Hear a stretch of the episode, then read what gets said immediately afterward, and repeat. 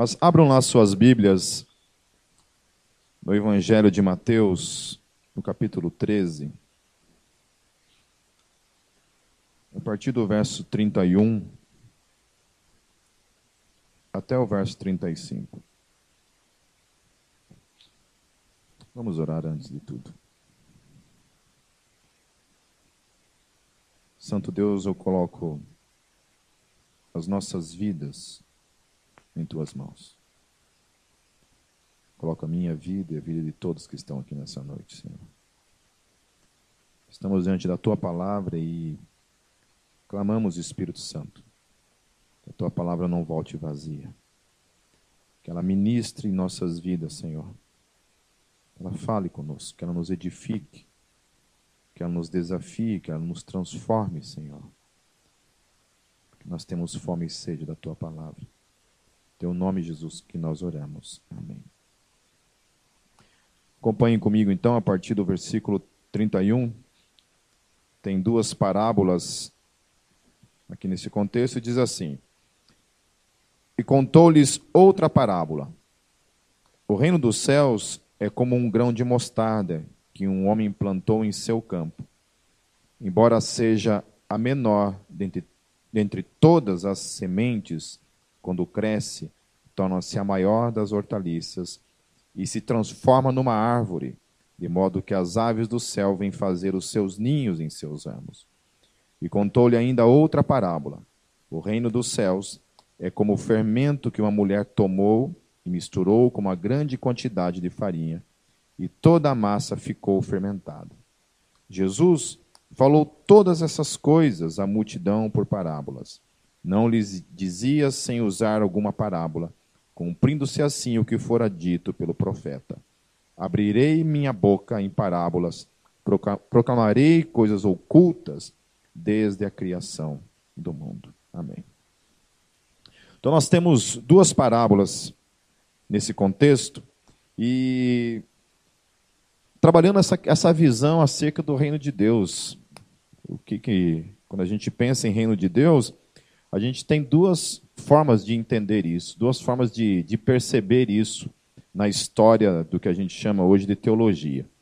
Então, há pessoas que creem que realmente o reino de Deus é algo que virá e não algo que já está, mas de alguma forma acreditam que, que Jesus virá e implantará um tipo de reino nesse mundo lá na frente.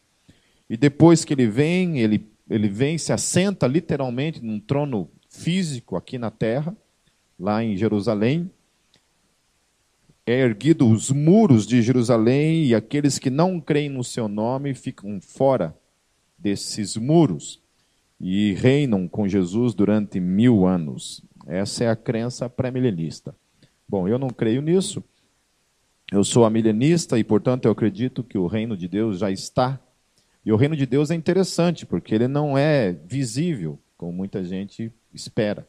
A Bíblia fala isso, que o reino de Deus ele não é visível, mas ele está dentro de nós. O reino de Deus é essa potencialidade, então, que ele está aí. Quem é o reino de Deus? Ele tem nome. O reino de Deus ele tem nome. Ele se chama Volmir. Ele não combina muito, mas é o que tem. Vai, vai isso mesmo. Né? É Volmir, é João, é Maria, é Brad Pitt, então por aí vai, né? Esses vários nomes que se tem por aí. Então, o reino de Deus ele é composto por esses personagens. Esses personagens, portanto, é o reino de Deus. Então, o reino de Deus, antes, quando se falava de reino, se falava então de um pedaço de terra.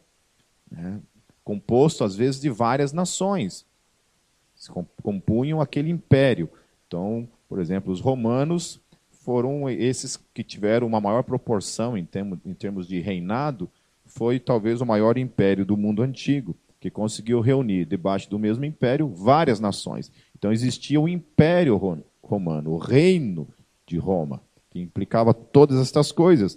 E nos, no, nas nações antigas também tinha essa questão, então, de que reino era uma coisa física. E Israel esperava também essa, essa realidade na vida deles, porque eles tinham ganho da parte de Deus a conquista dessa terra, a quem eles chamavam de reino de Israel, que eram divididos, na verdade, em 12 tribos. É, quando inicia lá em Josué, divide a terra em 12 tribos, cada tribo ganha a sua parcela de terra. Depois há uma divisão, uma guerra em Israel, e se tornam dois reinos. Israel se torna dois reinos, o reino do norte, o reino do sul. Um reino com dez nações, e um outro reino com dez tribos, e um outro reino com duas tribos. E aí, quando vem a promessa desse Messias que viria na terra e restauraria o reino de Israel, eles tinham essa expectativa, e inclusive os apóstolos. Tinham essa expectativa de um reino físico, né, de chão mesmo, de fronteiras, de bandeiras. Assim era a expectativa deles. Mas Jesus não, Jesus ele muda essa concepção, ele não fala mais a respeito dessas questões quando começam a questionar, ele fala assim: "Jesus, quando que você vai restaurar o reino de Israel?" Jesus ele foge do assunto. Ele não responde isso, e ele começa a tratar então que reino de Deus são pessoas. O reino não é mais terra, não é mais fronteiras, mas o reino agora são pessoas. E esse reino, então, ele não é mais sujeito a uma localidade, mas agora ele está espalhado por todos os cantos do planeta Terra. Começam com judeus, apenas judeus, um grupo de judeus ali na, na Galileia. Esses homens, então, são transformados por essa mensagem, que é a mensagem do reino de Deus, que são pessoas nascidas de novo, pessoas que não fazem mais parte desse mundo, como eu falei na parábola do trigo e do joio. O trigo é esse que não tem mais raiz. Então Jesus vem e desenraiza essas pessoas que são que compõem esse reino, e essas pessoas então agora pertencem não mais a esse mundo, mas agora pertencem a um novo reino. Por isso que é necessário nascer de novo. A pessoa nasce de novo e ela se transforma então num novo cidadão que não tem mais parte alguma com esse mundo no quesito a sua nacionalidade. Então, por mais que nós dizemos que nós somos brasileiros, nós pertencemos antes de qualquer coisa. Antes de sermos brasileiros, de sermos italianos, alemães, que mais tem? Holandeses, Paraguai, quem é do Paraguai? A maioria, né? É argentino, tem algum aí? Ninguém levanta a mão? E agora não, agora nós compomos esse mundo, então, que é esse mundo chamado Reino de Deus. Essa nação, então, que é composta de todas as tribos, línguas e nações que estão sobre a face da terra. Então não se trata mais de terreno, não se trata mais de fronteiras, mas agora por todos os cantos do planeta Terra, o reino de Deus está. Aonde? Em pessoas. Nós estamos conversando hoje lá no almoço de casais e eu estava falando para eles que nós vivemos hoje o tempo da história do cristianismo, da história da fé, de maior perseguição de toda a história. Nunca cristãos foram mortos em tanta quantidade como tem sido nos dias de hoje. Principalmente nos países onde a perseguição tem sido muito grande. Mas mais do que nunca, os cristãos hoje têm sido perseguidos e têm sido mortos. Então, quando se fala de discriminação, de perseguição e de morte, nenhuma nação, se nós podemos dizer assim, nenhum reino tem sofrido mais a perda dos seus do que o nosso reino, o reino do nosso Deus, do qual eu e você fazemos parte. Algumas pessoas até brincaram com alguns memes essa semana, brincaram, não, mas publicaram memes essa semana dizendo que a notícia de um gorila morto tem tido mais reper, repercussão do que cristãos sendo mortos, mulheres cristãs sendo mortas e estupradas em países de perseguição. Nós somos literalmente aquilo que Paulo fala. Nós somos a escória da humanidade. Nós somos os desprezados, os desprezíveis pela humanidade. Quando eu estou falando desprezíveis, nós somos, eu não estou incluindo nisso pessoas iludidas na fé.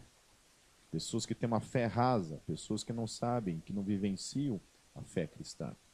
Eu não estou falando disso. Como eu falei na semana passada a respeito do joio, não estou falando de, de 120 mais 50, 170 milhões de brasileiros que se dizem cristãos. Não estou falando disso.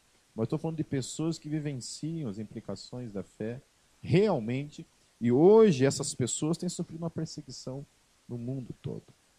E eu estava falando isso que o meu medo relacionado a essa geração que compõe esse reino sobre a face da terra hoje é até que ponto essa geração está pronta para passar por perseguições. Até onde nós estamos dispostos mesmo a morrermos por causa da nossa fé. Até onde eu estou disposto a ver minha esposa e meu filho sendo mortos para que eu não negue a minha fé porque existem implicações na nossa fé, nesse mundo que nós temos vivido hoje. E a fé cristã, mais do que nunca, ela tem, ela tem passado por isso, então, nos dias de hoje. Por todos os lados nós temos ouvido de notícias de cristãos sendo mortos para todos os lados. Inclusive, eu queria desafiar vocês a assistirem um, um documentário é, chamado Amor, Amor Indestrutível. É, em inglês, como é que é mesmo, Kenny? O nome em inglês? Furious, Furious Love, né? É amor furioso seria em inglês, mas em português é, colocaram como amor indestrutível. Mas em inglês é muito mais poderoso, né? Furious Love. É, tá certo? É isso mesmo? Tá bonito meu inglês? Estão gostando? É, amor furioso seria né, porque é um amor que enfrenta as, os extremos nesse mundo, nesse reino que está sobre a face da terra. Daí é interessante porque mostra a igreja, por exemplo, lá na Tailândia, evangelizando na área de prostituição, ruas inteiras assim de prostitutas por todos os lados, e a igreja lá, plantada no coração daquele lugar. O reino de Deus está lá. E um homem se propõe então a ir lá evangelizar aquelas mulheres e aquelas tailandesas que antes estavam vivendo na zona de prostituição são alcançadas e são então agora consideradas cidadãs do reino de Deus. Recebe essa nova identidade. Não são mais parte do reino desse mundo, mas agora são cidadãs do reino de Deus, recebem a honra de agora serem filha filhas do rei. O rei Jesus as resgata por meio sua, do seu amor, por meio da sua obra redentora e transforma então essas mulheres em cidadãs do reino de Deus. Ao ponto que Jesus mesmo diz que as prostitutas precederão os fariseus no reino de Deus. Aleluia. Está lá. Aí mostrava uma outra uma outra missão trabalhando na Holanda, eles iam em campos de, de drogados, onde as pessoas passavam, tipo uma cracolândia na vida, lá na Holanda, onde viciados em heroína ficavam lá o dia todo. E eles vão lá com um carro, se propõe a cuidar das feridas dessas pessoas e resgatar essas pessoas, e daí mostrar o testemunho de muitos homens que haviam sido alcançados nesses lugares. Esse é o reino de Deus. Não é mais um reino agora composto por armas, não é um reino composto por bandeiras, não é um reino de estratégias militares, não é um reino que se propõe a invadir os outros e ferir de alguma forma os outros para alcançá-los por meio da marra, de alguma forma, não mais por força, não mais por violência, mas é um reino que agora se move por meio do Espírito Santo de Deus, resgatando vidas, alcançando vidas. E esse documentário, então, é um documentário tremendo que eu gostaria de desafiar realmente vocês a ouvi-lo, a assisti-lo. Algumas outras cenas também mostram eles indo lá para para Salém, na cidade de Salém, evangelizar pessoas envolvidas com ocultismo de todas as formas. E uma coisa que me chamou muita atenção nesse documentário é que, como é, é simples a pregação do Evangelho,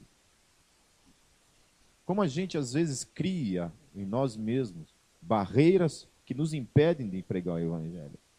E aquelas pessoas iam lá, tinha um cara assim, ele era, ele era muito cara de pau. Que ele chegava nas pessoas simplesmente dizia assim: Posso orar por você? Está sentindo alguma dor, alguma coisa? A pessoa fala, ah, estou com uma dor aqui, posso orar por você? Pode, simplesmente paravam a galera que estava ali em Salém ia orando por todo mundo. E isso trazia um impacto na vida das pessoas. Eu sou um cara que jamais faria isso. Capaz, vou pagar esse mico, mas nem a pau. Difícil isso. O Kenny, a Mica e a galera do evangelismo têm ido nos sábados, uma vez por mês, fazer evangelismo na, no Largo da Ordem. E nós estávamos conversando sobre isso, né, da dificuldade que é abordar as pessoas. Chegar nas pessoas e abordar as pessoas. Uma pessoa que você nunca viu na vida parar e apresentar o evangelho é um desafio. Tem que ter carão mesmo. Tem que ter cara de pau. Chegar na cara dura, parar uma pessoa e falar, posso falar com você a respeito do evangelho? E aí isso me remeteu a, a tantas lembranças que eu tenho na época que eu era evangelista de rua, e que eu tinha que sair nas ruas impulsionado por esse amor que me deixava desesperado de amor pelas pessoas. Eu precisava pregar o evangelho, que me consumia, não conseguia pensar em outra coisa a não ser sair nas ruas e pregar o evangelho. Quantas e quantas vezes eu tive que pagar esse mico? E parar pessoas que eu nunca vi na vida. E eu era um cara extremamente tímido, tinha uma vergonha além. Depois eu virei sem vergonha, mas antes eu não tinha uma vergonha de abordar as pessoas e falar do amor das pessoas, amor de Deus para as pessoas. Mas sempre, sempre, todas as vezes em que eu saí e fiz isso, de alguma forma, o Evangelho teve impacto na vida das pessoas. Quantas e quantas vezes eu saí de casa e voltei com júbilo, com alegria, porque eu pude orar por alguém, para a pessoa entregar a sua vida a Jesus e entregavam suas vidas a Jesus por meio da pregação do Evangelho. E aí Jesus ele está falando para mim e para você do poder que há no reino. Essa semente chamada reino de Deus. Quando ele fala assim, o reino dos céus é como um grão de mostarda que um homem plantou em seu campo. Embora seja menor de dentre todas as sementes, quando cresce, torna-se a maior das hortaliças e se transforma numa árvore, de modo que as aves do céu vêm fazer os seus ninhos em seus ramos. É interessante porque o reino de Deus começou como? Começou por meio da encarnação. O Deus Todo-Poderoso em Jesus Cristo vem se torna o homem. Aos 30 anos de idade, ele chama 12 homens para caminhar com ele.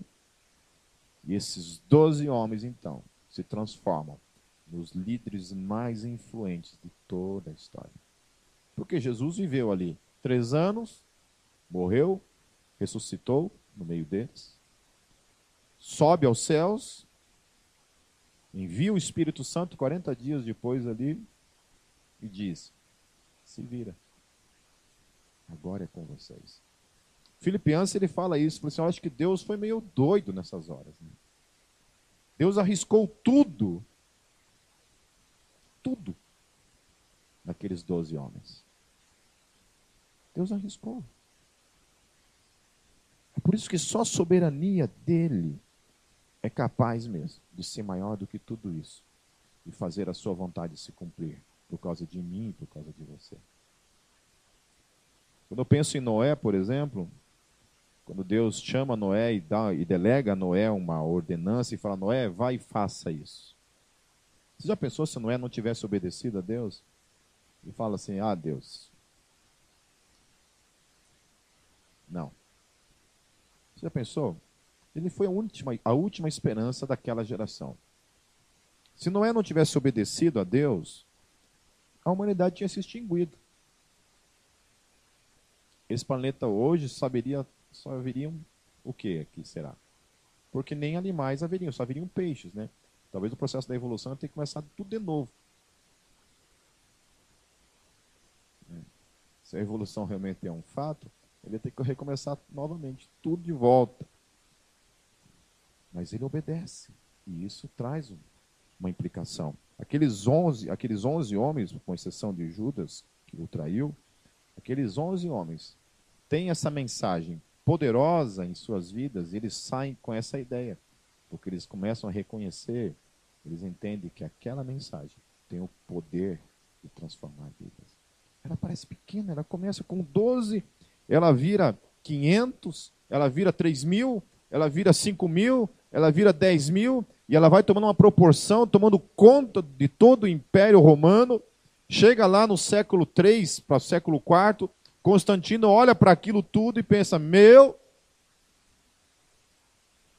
já sei como ter um exército poderoso. Porque o Império Romano já havia tomado conta de tanta gente que havia se convertido àquela nova fé, àquela novidade.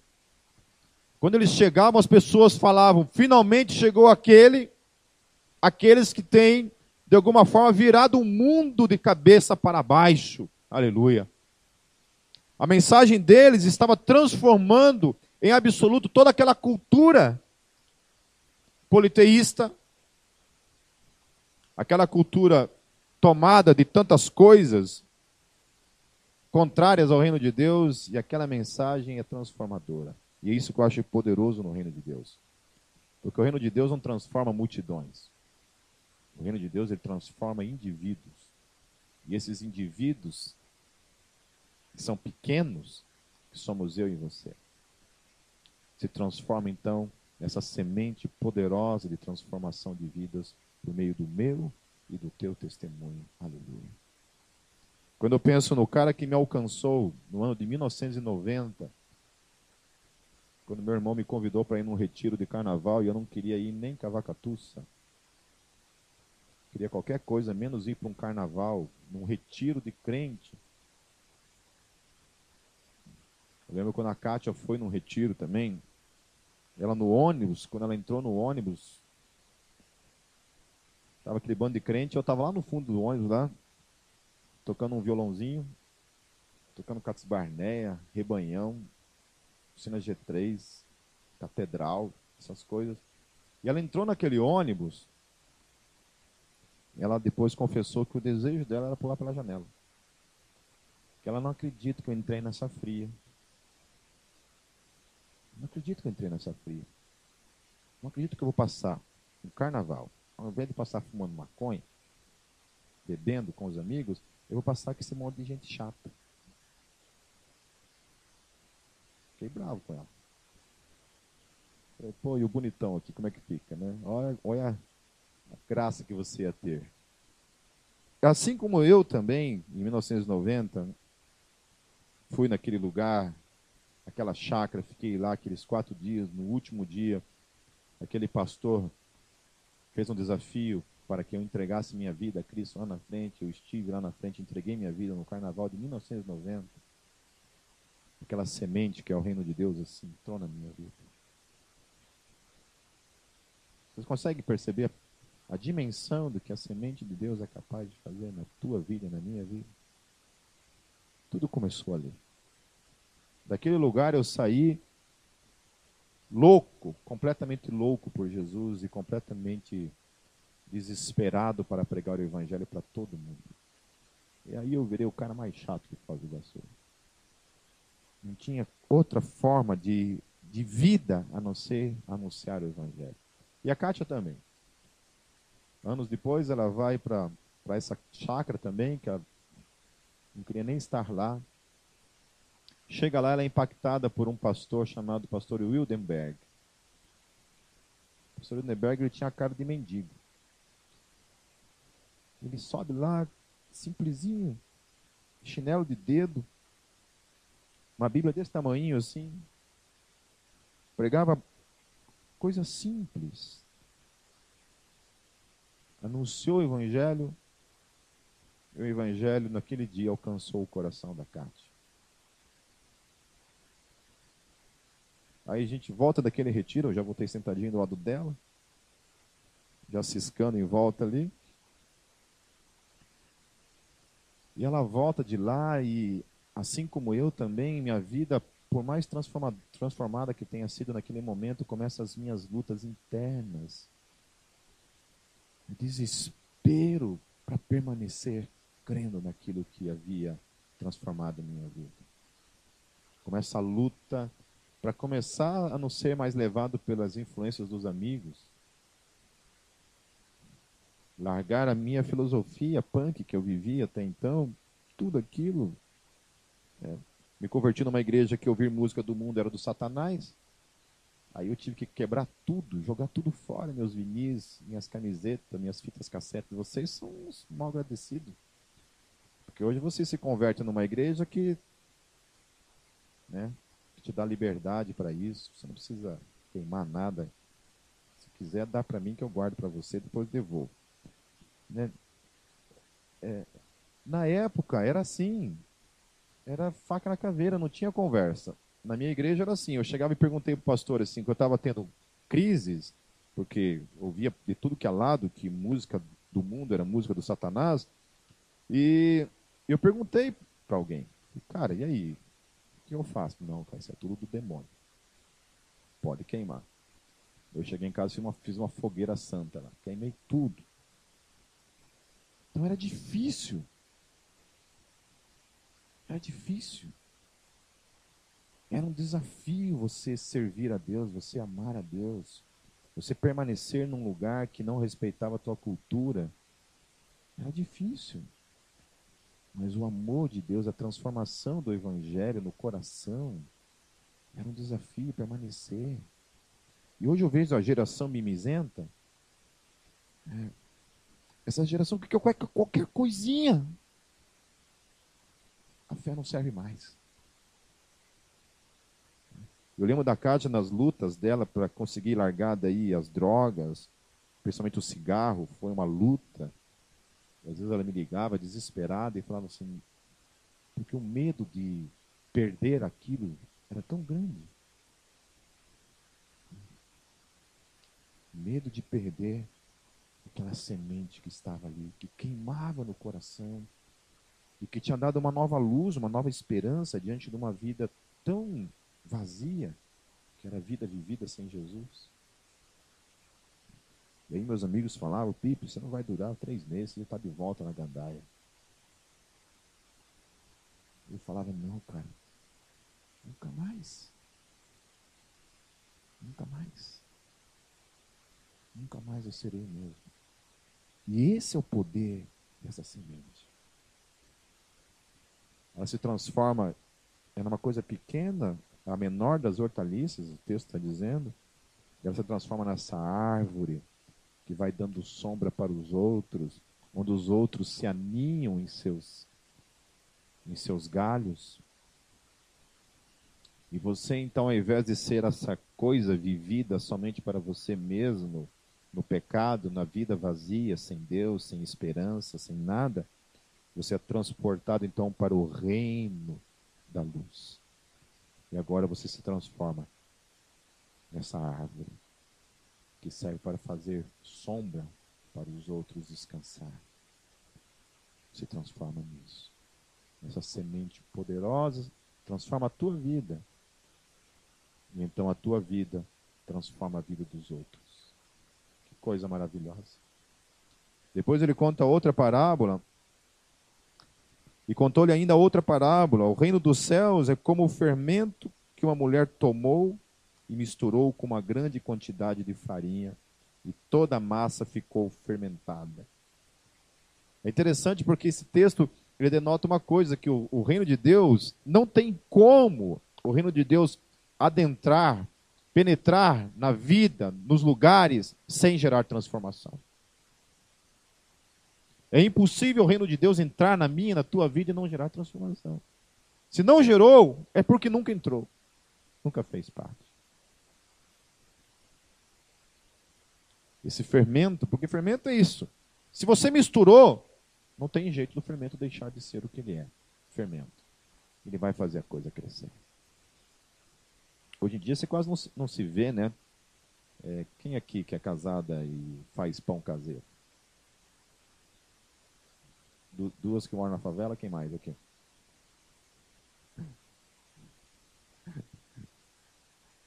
É, geralmente é isso, porque você não vê mais gente fazendo pão caseiro. Difícil, né?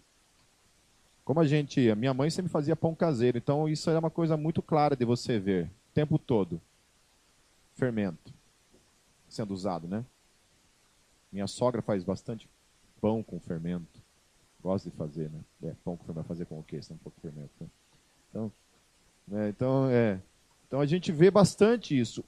E, o, e é isso, fazia aquelas, né, os pãozinhos lá, colocava ali no fogo, as, o que sobrava a gente comia, né? Quem gosta, é gostoso comer, né? O, a sobra, né? Comia aquilo lá, tudo lombriguento, vivia comendo aquilo lá. Aí depois que tirava do, do, do, forno, né, o pão ele se transformava, às vezes até transbordava quando você era marinheiro de primeira viagem. Então o, o fermento ele tem esse poder de transformar. Transformar.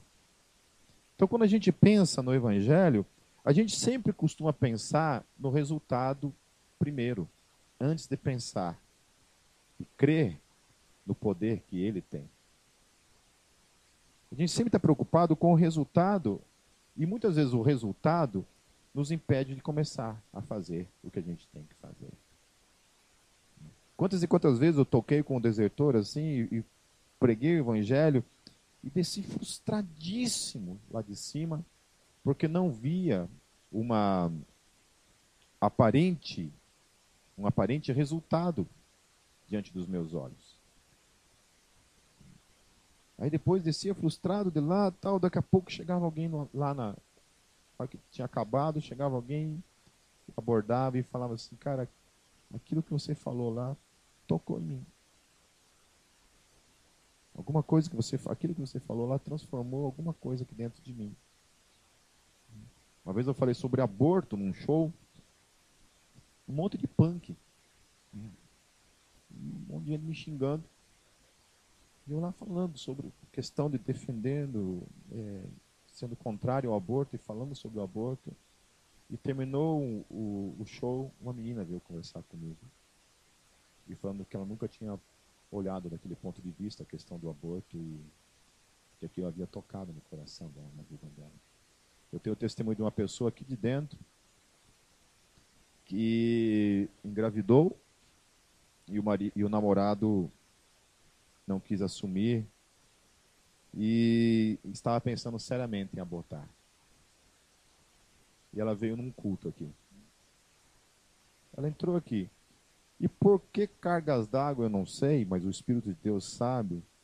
Numa pregação que não tinha nada a ver sobre aborto, eu fiz um parêntese naquele momento e tratei sobre aborto. E ela desistiu. Desistiu do aborto.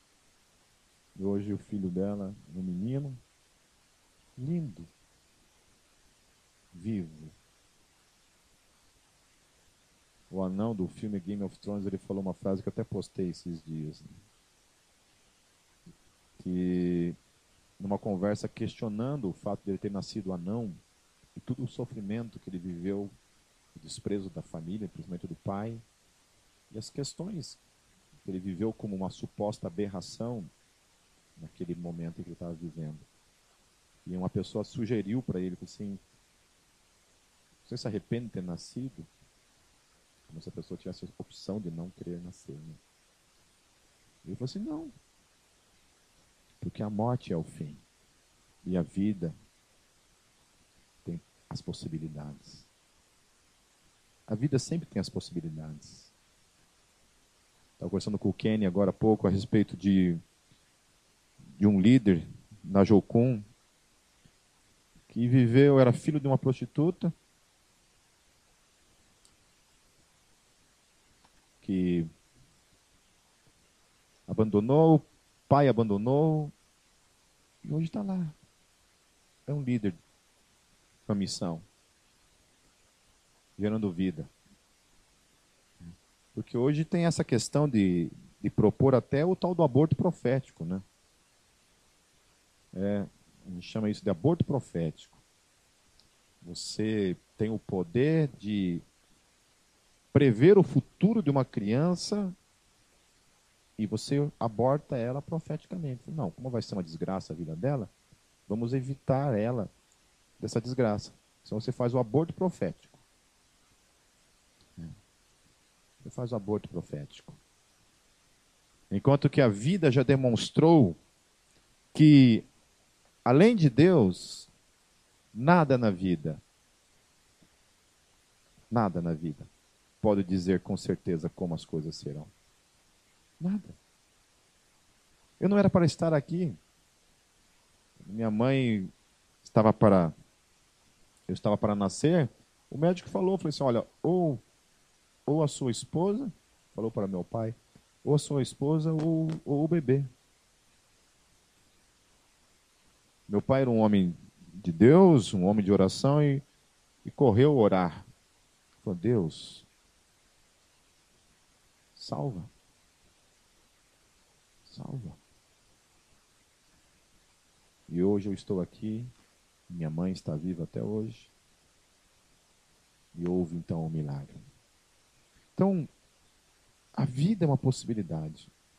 E o reino de Deus, então, é esse fermento poderoso, capaz de transformar, então, aonde ele entra. E a minha vida a tua vida tem que ser esse fermento, meus queridos. Aonde eu e você estamos, em todos os ambientes em que eu e você estamos, nós temos que ser esses que entram no meio e levedam aquilo que está à nossa volta. Temos que ser esses que transformam a cena no nosso trabalho. Eu lembro que eu trabalhava na, no escritório da, da Itaipu, lá em Foz do Iguaçu, e todo mundo ali perdido. E eu me converti na época. E eu comecei a evangelizar todo mundo no escritório. Desde os meus chefes, secretária, os amigos ali. Eu pude evangelizar um amigo meu chamado Jaime, que era também do underground. E o Jaime confessou Jesus na vida dele. Então é isso. Você é esse fermento capaz de levedar, de transformar, de inchar, de gerar vida aonde você está. O que Jesus está querendo dizer para mim e para você nessas duas parábolas é que o Evangelho tem o poder de crescer por meio da minha e da tua vida. O meu chamado e o teu chamado é esse chamado de tornar possível esse crescimento na nossa vida, sendo o que a gente foi chamado para ser. Um simples grão de, de mostarda que se transforma numa árvore que produz sombra, ninho, se transformar no pão no fermento que leveda, que quando inserido aonde estiver, é esse agente capaz de transformar. Eu e você não podemos aceitar para nossas vidas que a nossa vida não seja uma ferramenta poderosa de transformação nas mãos do nosso Deus. Amém.